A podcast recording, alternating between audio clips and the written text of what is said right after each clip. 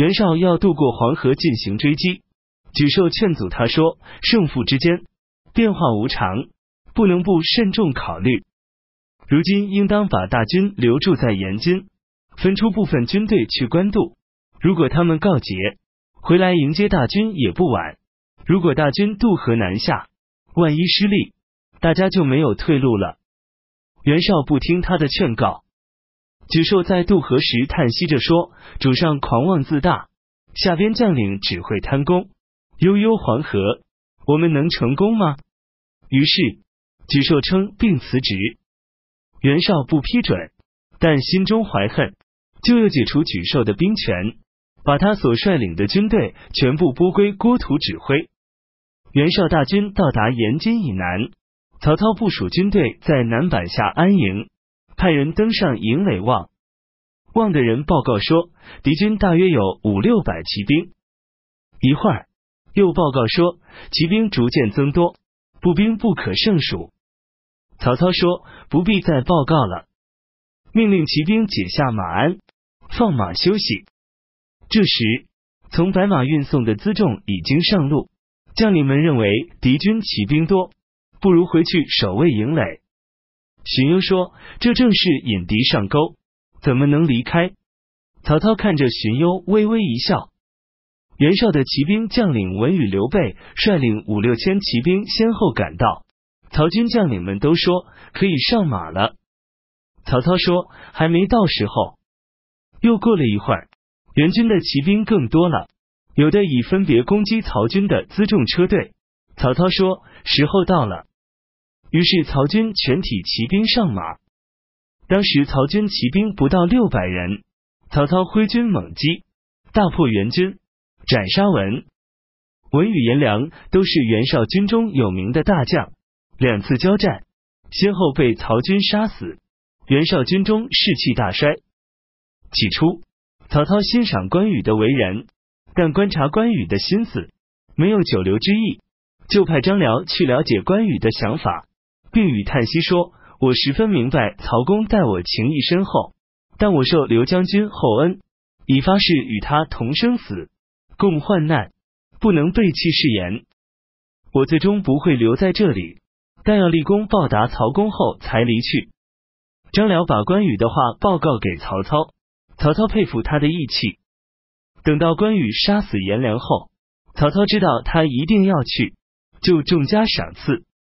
关羽把所有曹操赏赐的东西都封存起来，留下一封拜别的书信向曹操辞行，就到袁绍军投奔刘备。曹操的左右将领要去追赶关羽，曹操说他是各为其主，不要去追。曹操回军官渡，颜柔派遣使者拜见曹操，曹操任命颜柔为乌桓校尉。先于府亲自到官渡拜见曹操。曹操任命他为右度辽将军，回去镇守幽州。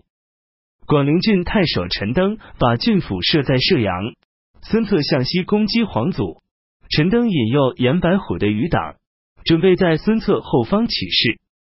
孙策率军回击陈登，先住在丹徒，等待运输粮草。当初孙策曾杀死吴郡太守许贡，许贡的家奴和门客藏在民间。打算为许贡报仇。孙策性喜打猎，经常在外追赶野兽。他骑的一匹骏马速度极快，卫士们的马根本追不上。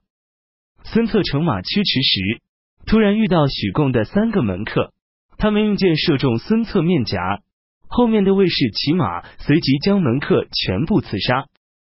孙策受伤很重，召唤张昭等人，对他们说：“中原正在大乱。”以吴越的人力据守三江险要，足以做官成败。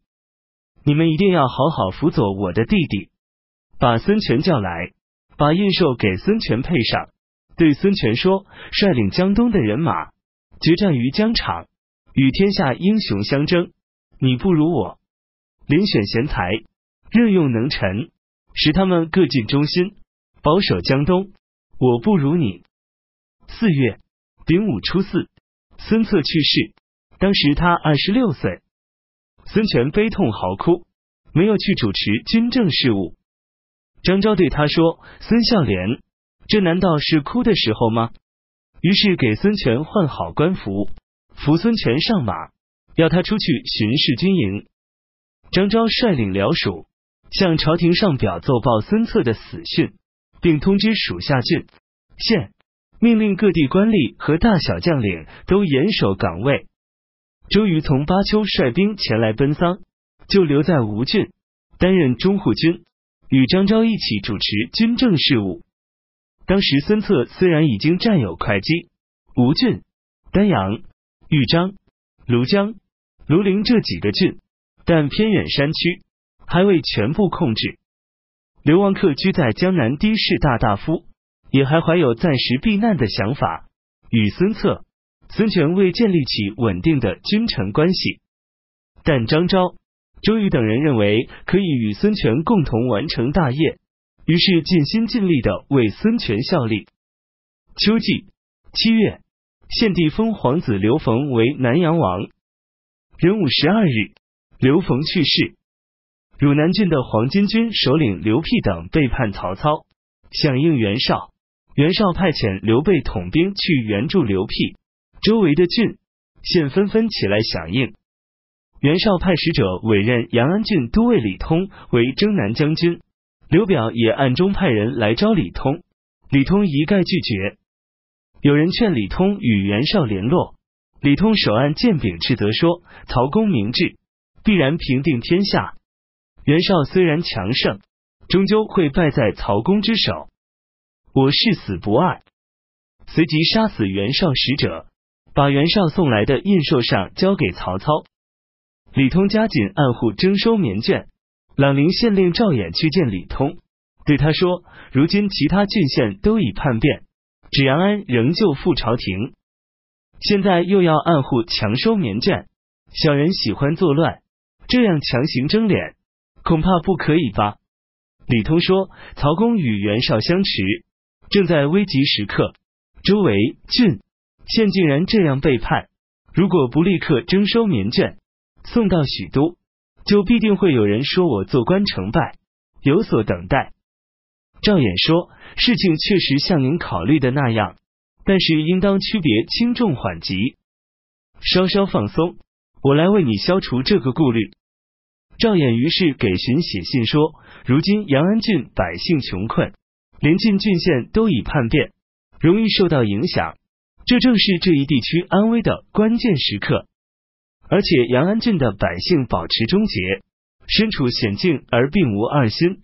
我认为国家应该加以慰抚，但却反而加紧征收棉卷，这怎么能劝导百姓一心向善呢？荀立刻报告曹操，曹操下令把已征收的棉卷一律退还能百姓，上下都十分高效，于是全郡安定。李通进攻郡内的地方势力首领瞿公等。全部击溃他们，平定了淮、汝地区。